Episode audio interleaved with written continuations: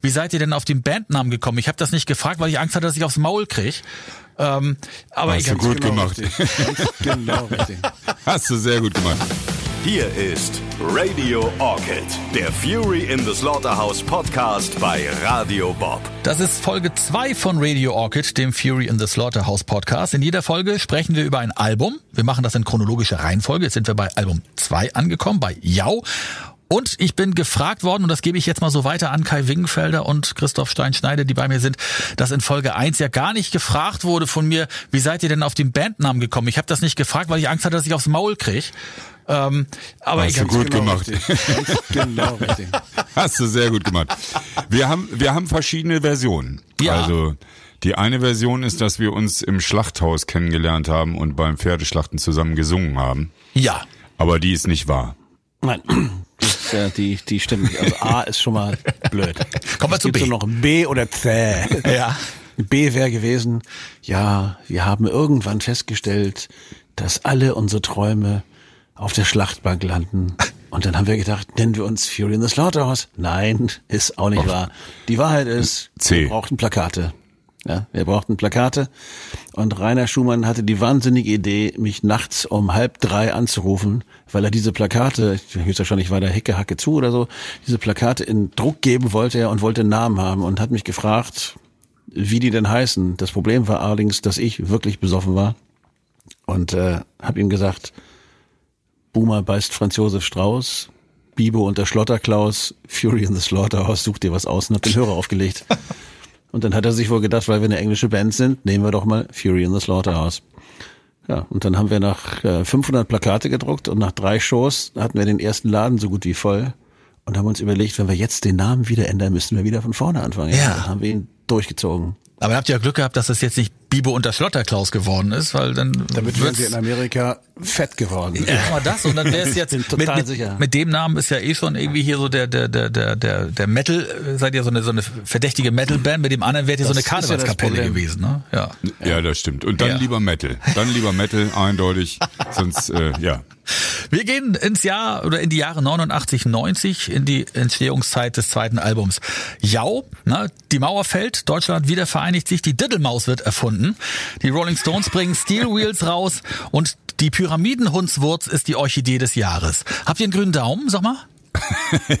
Ich hatte eine Weile, ich war eine Weile so ein bisschen Hobbygärtner. Ja, das stimmt. Ich, Ich hatte, hatte mal einen blauen, aber da habe ich mir drauf gehauen. Ich dachte, das war's. ja, und bei mir hatte das äh, sehr, sehr ähm, egoistische Gründe, weil ähm, ich wollte mir was zu rauchen anbauen. Ach so, und da hast du einen grünen Daumen ich, entwickelt dann. Ja. Deswegen, genau, da habe ich einen grünen Daumen entwickelt. Das hat aber auch wieder nachgelassen, glücklicherweise, irgendwann. genau, aber die Pflanzen wurden nie groß. Stimmt. Ja, das zweite Album Jau, das ist für Norddeutsche ist das ja ein ganz normaler Name. Jau, war mir völlig klar, was das bedeutet. Jo, ähm, aber ihr hattet ein Problem mit dem Namen, ne, am Anfang? Nö, ein Problem hatten wir gar nicht. Also wir hatten ein Problem, einen Namen zu finden. Okay. Wir hatten dieses Cover mit, mit dem Schwein drauf und wollten das Album eigentlich erst Sorry, I thought it was a horse nennen. Aber, ähm, weil das Schwein wurde gerade so. Aber ähm, haben wir da nicht gemacht irgendwie. Und, und dann wussten wir nicht, wie wir das Album nennen sollten. Und Gero hatte irgendwie so einen Anfall, wenn wir mit dem Bus oder durch die Städte gefahren sind und irgendwo lief ein halbwegs schönes Mädchen an der Straße lang, dann schrie er immer Jau, ja. Und ich habe noch heute, also ich weiß bis heute nicht warum, also ist keine Ahnung. Aber irgendwann haben wir uns einfach gedacht, wir nennen das Ding einfach Jau, ja. Und dann haben wir es einfach gemacht, weil wir wussten nicht, was es bedeutet, Gero wusste es nicht, der Rest wusste es nicht.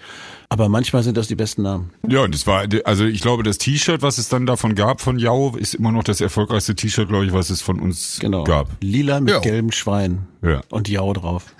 Dann haben wir auch, wir haben auch Promo-Geschenke gemacht, Chateau de Joux als Flasche. Ja, es gab wirklich Rotwein mit Chateau de Joux. Dijon. Ach so, okay. Ja, Chateau de Jau, kannst du auch sagen. Ja, Chateau Aber wenn du schon Jau. Chateau sagst, dann kannst du auch Joux sagen. Ja, das zweite Album. plakatiert, ga- ganz Deutschland haben wir plakatiert und zwar Jau, VÖ und dann das Datum. Und keine Sau hat gewusst, was wir überhaupt von ihm wollen. Weil wir fanden diese Amstrad-Werbung so geil, weil niemand wusste, wer, was Amstrad war. Weißes Plakat, nur stand Amstrad kommt, ja. Dann haben wir gedacht, das machen wir jetzt auch. Jau, VÖ und dann haben die Fö. Was ist denn das Fö? Ach, kein, kein, kein Bandname? Nee, null. Ach so, ich Einfach dachte, nur oben Jau, drüber stand noch. Fury in the Ach so, Wir haben Und so dann eine, sind Kamp- wir- für so eine Kampagne wollten Und wir sind halt mit, äh, wir haben uns dann in drei Gruppen aufgeteilt und sind einmal durch Deutschland gefahren und haben überall, wo wir plakatieren konnten, zu der Zeit durfte man noch plakatieren wild, haben wir halt Deutschland zugeklebt mit Jau-Plakaten und keiner wusste, um was es geht. aber eigentlich. komplett zugeklebt. Und dann, eine Woche nach der, nach der Aktion, ging's raus an die Presse und dann gab's die Vorüberteilung von Fury in the Slaughter, das Jau, das neue Album, da gab's die normalen Plakate. Die aber nicht von euch kamen, sondern von der Plattenfirma dann. So sieht's aus. Hat funktioniert. Platz irgendwas in Charts. Auf jeden Fall waren wir dann in Charts zum ersten Mal. Platz 43. Genau, 43, zwölf Wochen lang. Ja. Wie groß war der Druck, ein zweites Album zu machen? Das ging dadurch, dass wir, wir hatten einfach so lange vorher schon gespielt, dass wir einfach ein großes Repertoire an Stücken schon fertig da liegen hatten. Und äh, damals der zweite, die zweite Platte war echt noch locker, ne? War easy. Wir haben ja theoretisch vor der ersten Platte schon mal mit Jens Krause so komische Demos gemacht. Stimmt. Im kleinen Studio noch. Und ganz viele von den Sachen, die wir da gemacht haben, sind auch auf dem zweiten Album schon mit drauf. Und das war das erste Mal, dass wir dann mit Jens Krause und Peppermint eine Platte gemacht haben. Das war ein ganz großer Sprung vom ersten Album zum zweiten Album. Stimmt, das darf man nicht vergessen. Äh, Peppermint, wir hatten Wolfgang Sick schon mal, als er die Platte auf, zurückgekauft hat, die Rechte von der ersten Single. Und das war dann die erste Platte, die wir im Peppermint Park Studio aufgenommen haben mit Jens Krause zusammen. Und wir haben dann ja über die Jahre jede Ausbaustufe des Peppermint Park Studios wurde immer von Fury eingeweiht mit der neuen Platte mit Jens Krause zusammen. Genau. Und das war der Beginn eigentlich so einer, das war der Beginn einer Volksgeschichte. Das war das erste Mal, dass wir in die Charts kamen und das erste Mal, dass wir wussten, dass wir davon ab jetzt leben können, definitiv. Okay. Ohne, ohne irgendeinen anderen Job machen zu müssen. Also wir konnten einfach ab dem Moment, wo wir 43 in den Charts waren, konnten wir Musik machen. Nichts anderes als das. Das war ja der Traum, den wir hatten. Ja. Für uns war das eigentlich ein Geschenk, dass wir jetzt mit Krause und in diesem Falle dann SPV, weil die haben uns gesigned, äh, dieses Album machen können. Und wir hatten Won't Forget geschrieben, was auch super war. Und wir hatten diese ganzen anderen Nummern, die da drauf waren. Und da sind sehr, sehr schöne Nummern drauf. Und wir hatten die Freiheit, eigentlich das zu tun, was wir wollten. Die Plattenfirma war friedlich. Jens Krause war mit uns im Boot und wir waren ein Team. Und die Zeiten waren wild. Es passierte viel, wenn wir im Studio waren, äh, fiel die Mauer. Und das war, waren aufregende Zeiten. Jim Rakete hat wieder die Fotos gemacht. Äh, wir hatten dann das große Glück auch, dass ähm, eine Frau vom Fachblatt mit Ed Mann von äh, Frank Zappa auf Tour war. Ed Mann, der Percussionist von Frank Zappa. Und der hörte äh, von der ersten Platte? Pussycat, Pussycat und fand das so super, dass der auf unserer zweiten Platte auf Yo alle Percussions sind von dem Frank Zappa, Percussionisten Ed Mann gespielt. Also da sind so ein paar Sachen, die sind oder viele Sachen haben so ineinander gegriffen und passten dann plötzlich.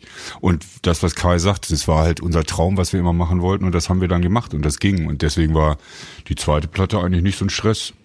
Okay. Ihr habt aber immer noch in der WG zusammengelebt, ne? Ab da haben wir eigentlich wirklich in der WG gelebt. Also da wurde es dann wirklich interessant. Dann gab es in der Wedekinstraße die, die Fünfer-WG. Also Christoph, Thorsten, Hannes, ich und der Schwarze Blitz.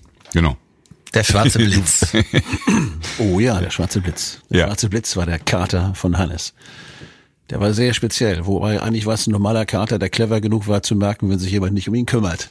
und, sich da, und sich dann auf fieseste Art und Weise Ja. an seinem Herrchen zu rächen, indem man ihm in seinen funkelnagelneuen Basskoffer pisst. in seinen grandiosen, in seinen grandiosen neuen Sessel von seiner Mutter ein teures Leder-Designstück, wo das neue Ja. Album von Prince drauf lag.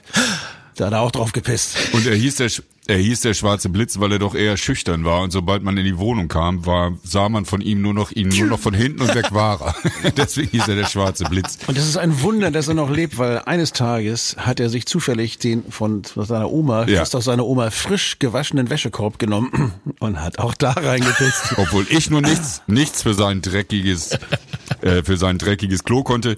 Und das ist, glaube ich, auch das einzige Mal in meinem Leben, dass ich jemals auf irgendwen losgegangen bin, nämlich Hannes damals. Und wollte ihn, eigentlich wollte ihn schlagen, aber ich glaube, ich habe mich mehr verletzt, weil ich mich mit Schlagen nicht so auskenne.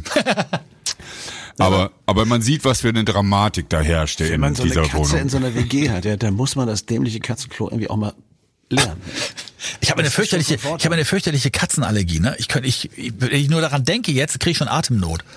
Ganz schlimm. Okay, dann machen wir jetzt lass nächste Thema. Wie war es denn in, in der Situation dann? Für euch, ihr habt in der, in der WG gewohnt. Man denkt ja jetzt, ne, wenn ihr sagt, ihr konntet von der Musik leben, haben ja ganz viele so die Vorstellung, ja, die sind ja ganz reich geworden. So.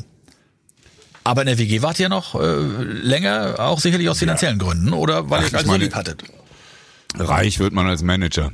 Als Band wirst du selten reich. Genau, oder als Plattenfirma. Oder als Plattenfirma. Oder Also als Versicherung.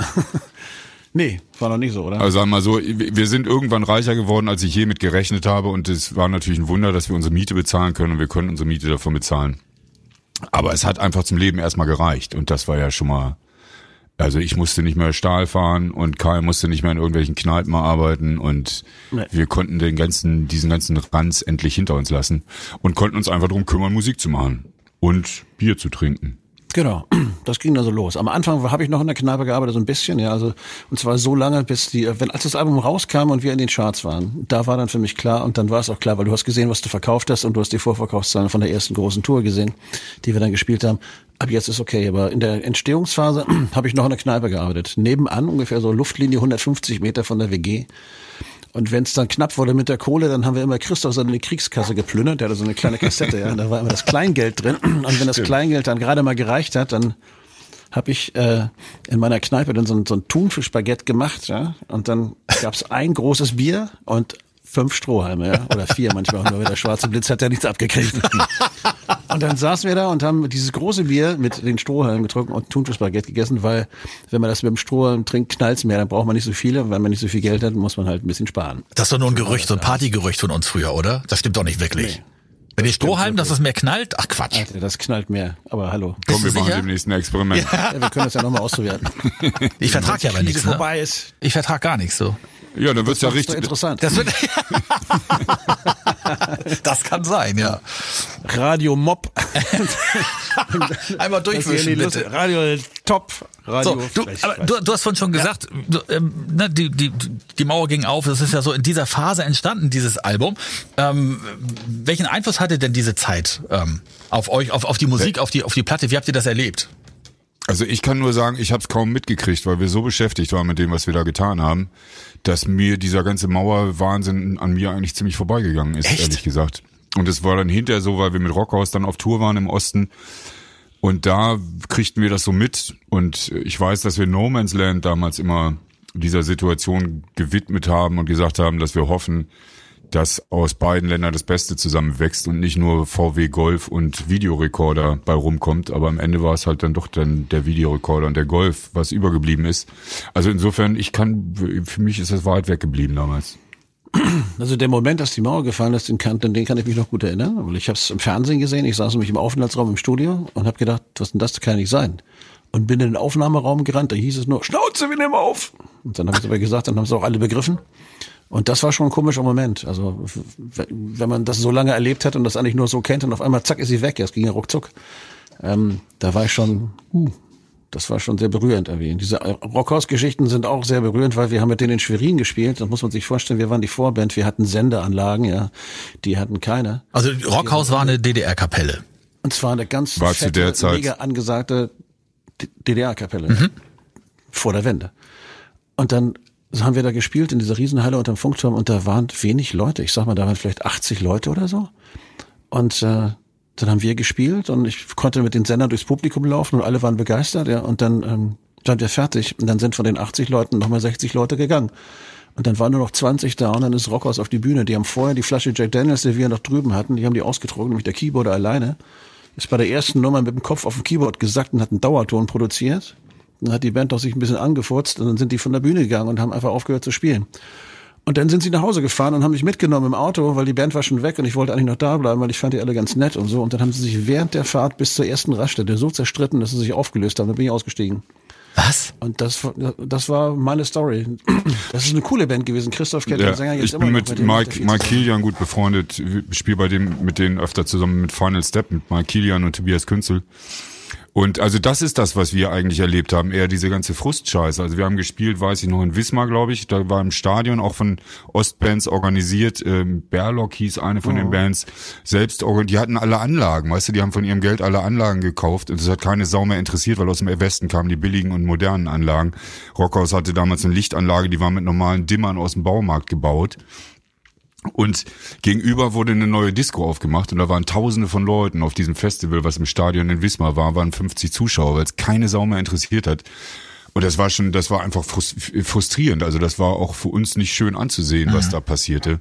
Wir sind dann damals auch mit der Band aus Erfurt auf Tour gegangen, weil wir eben nicht, wie viele andere Westbands, die dann nach in den Osten rübergegangen sind, die im Westen keine Sau interessiert hat und die dann im Osten eine dicke Nummer abgezogen haben und sich aufgespielt haben wie die Großen.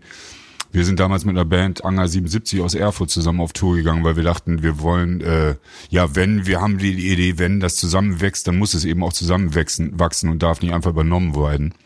Also insofern ist diese Zeit, wenn ich drüber nachdenke, auch eher frustrierend, als dass das wirklich eine Erfolgsgeschichte ist. Ja, weil direkt nach der Wende die Menschen im Osten halt die Westbands endlich sehen konnten, die sie immer sehen wollten und nicht durften. Und da waren die Ostbands dann, ja, die waren abgeschrieben dann plötzlich, ne?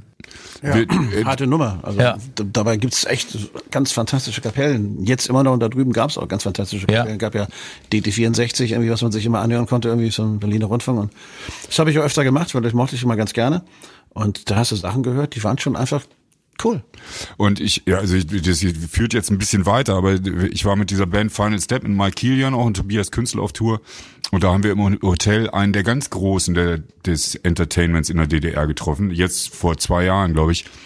Ähm, und was da noch für ein Frust herrscht, weil die komplette West-Entertainment-Industrie alles übernommen hat. Also da kam dann der Spruch über den Tisch, nur ein gut, toter Ostkünstler ist ein guter, guter Ostkünstler. Und äh, was da noch an Frustration da ist und was auch zu Recht da ist, weil die sind einfach unter den Tisch getreten worden. Das ist wirklich faszinierend, wenn man die Geschichte sich mit ein bisschen beschäftigt, was wir hier im Westen überhaupt nicht mitkriegen, weil bei uns sind die Helden die Helden.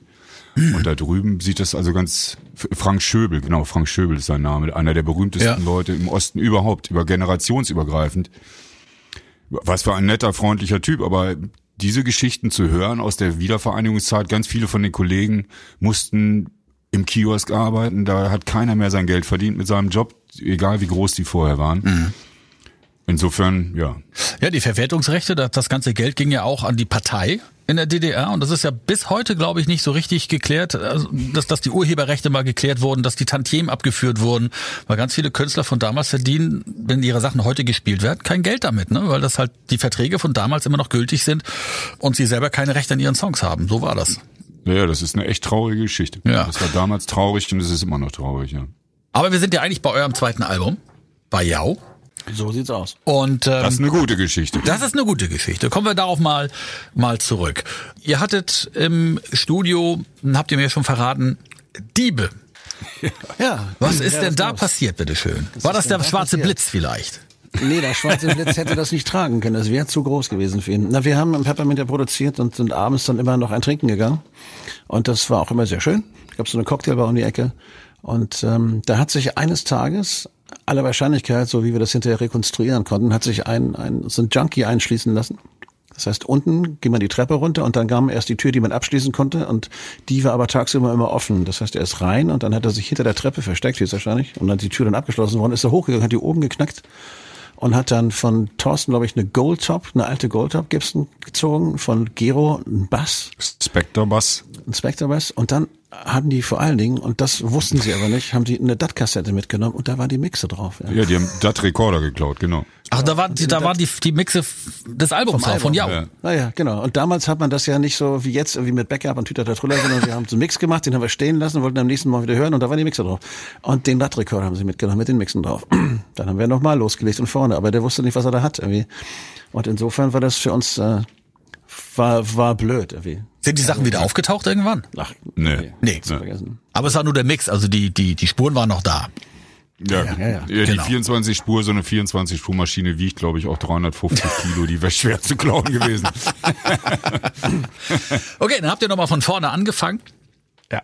Und dann war das Baby irgendwann fertig und kam in die Läden, habt ihr vorhin schon erzählt, mit den, mit den Plakataktionen und mit dem, mit dem Cover, mit dem, da war ein Schwein vorne drauf. Äh, wer, wer hat das entschieden? Da kommt ein Schwein vorne drauf?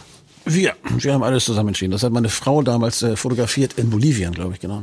Ach so. Die, die, dieses Schwein fotografiert, war gerade in Bolivien, hat dieses Schwein fotografiert. Das fanden wir irgendwie gut. Und man muss dazu sagen, wir sind ganz froh, dass wir das Schwein als Erster hatten, weil dann kamen nämlich Toten Hosen, die hatten auch ein Schwein als Cover. Und wir haben bei Rot von Getz schon gepfiffen, bevor die Scorpions bei Wind of Change gepfiffen haben. Das darf man nicht vergessen. Also, wer hat bei wem gestohlen? Wir hatten auch das legendäre Video zu Won't Forget, was übrigens das erste Video ist, was Jim Rakete jemals gedreht hat. Genau.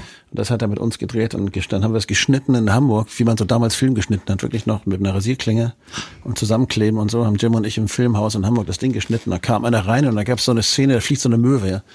Und dann haben Jim und ich dem erzählt, Alter, pass auf, das ist die Arizona Wüstenmöwe, ja, total. Unter Naturschutz, ey, gibt's ganz selten, dass man die auf, wir haben sie gefilmt.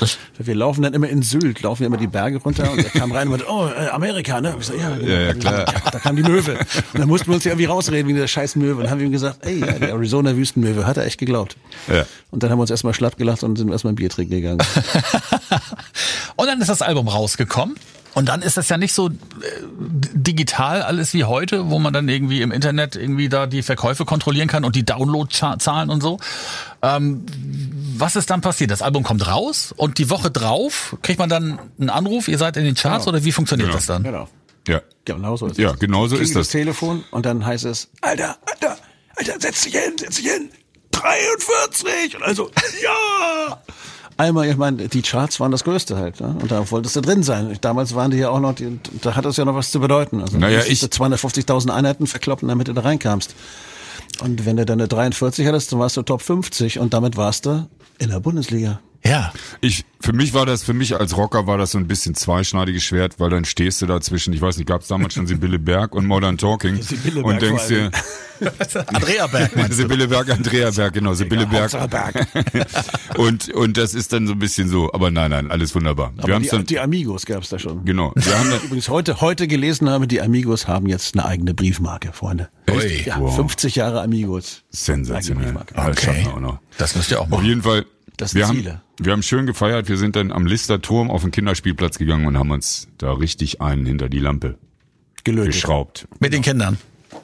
Ohne Kinder, Kinder? nachts. Ach so. Ach so, nachts. Ach so. Das hast du Das, nicht dazu so wie, Wir würden doch so wie niemals Corona-Zeit. Kinder- also Runter von der Schaukel, jetzt komme ich hier. ja, genau. Wir sind Vorbilder. Genau. Schon immer gewesen. Wenn ihr heute drauf zurückschaut auf Jau, wenn ihr nochmal so reinhört, weiß ich gar nicht, macht man das, dass man nochmal die alte Platte so einlegt zu Hause, sich schön aufs Sofa setzt und die nochmal so durchhört? Na jetzt äh, Vorbereitung auf diese Sendung habe ich mich auf jeden Fall mal mit dem wieder beschäftigt mit den Sachen und es ist ähm, wo es mir ich weiß noch genau wie heute, dass ich irgendwann saß ich irgendwo beim Italiener und da lief irgendein Song und ich dachte, den kenne ich doch, was ist denn das? Und dann fing, die, fing Kai an zu singen. Und dann war das so, ach ja, Won't Forget ist ja irre, weil also bei mir ist es so, wenn eine Platte fertig ist, ist sie fertig und dann ist es mir auch egal, dann höre ich mir die auch nicht mehr an, dann ist es eigentlich weg. Insofern glaube ich, könnte man mich mit einigen Fury-Songs wirklich überraschen und Okay. mir die vorspielen und ich würde erst nach einer ganzen Weile merken, ach, das ist ja von uns. Ach was, echt? Ja, ist mir neulich auch gelungen. Neulich habe ich Christoph einen Song vorgespielt, den singt er, den kennt er gar nicht. Was? Ja, aber Monstren, Mumien, Nur Okay. Da ging mir auch so im Vorfeld zu diesem Podcast und dieser Sendung habe ich äh, mal wieder reingehört und habe ich mich gerade bei Jau zum Beispiel habe ich gehört, dass ich da Französisch singe bei einer Nummer. Und Stimmt. ich kann gar kein Französisch. Ja, ne stimmt. French Funk heißt der Titel. Äh, was, was, äh, blöde Frage, was soll der denn? Also, warum habt ihr denn? Keine Ahnung. Keine Ahnung. Das, das war, also wir waren ja damals auch bekannt dafür, dass wir irgendwelchen Scheiß gemacht haben. Ich meine, wir haben auf der Bühne auch äh, zwischendurch, das waren manchmal die größten Erfolge während der Konzerte, äh, Fanta Mango Werbemelodien gesungen, weil wir gesagt haben, wir brauchen Werbung oder Captain Iglo kommt übers Meer oder irgend so ein Scheiß. Man macht halt irgendwas und äh, das ist das Schöne an so einer Anfangszeit. Das haben wir später vielleicht ein bisschen zu wenig, dann finde ich auch gemacht, dass man einfach irgendwas macht, was gerade Spaß macht, ohne Sinn und Verstand. Also wir machen mittlerweile manchmal Musik mittlerweile, das heißt bei uns Mosuf, Mosuf, Musik ohne Sinn und Verstand. Einfach wieder dahin zurückzukehren, wo man herkommt, nämlich dass einfach Musik an sich eine Freude und ein großes Vergnügen ist, ohne dabei einen Song schreiben zu wollen, ohne eine Platte aufnehmen zu wollen, ohne was erreichen zu wollen. Musik an sich ist ein Wert. Wir waren unberechenbar. Was auch ganz gut war. Man, man wusste nie, was auf einen zukommt, deswegen waren Konzerte immer sehr spannend. Ja. Das war Folge zwei von Radio Orchid, der Fury in the Slaughterhouse Podcast. Vielen Dank. Und in der nächsten Folge schön. geht's um welches Album? Das dritte? Oh, oh, oh, oh, Hooker Hey. Hooker Hey, Hooker Hey. Freue ich mich drauf. Das war Radio Orchid, der Fury in the Slaughterhouse Podcast bei Radio Bob. Mehr davon jederzeit auf radiobob.de und in der MyBob App für euer Smartphone. Radio Bob, Deutschlands Rockradio.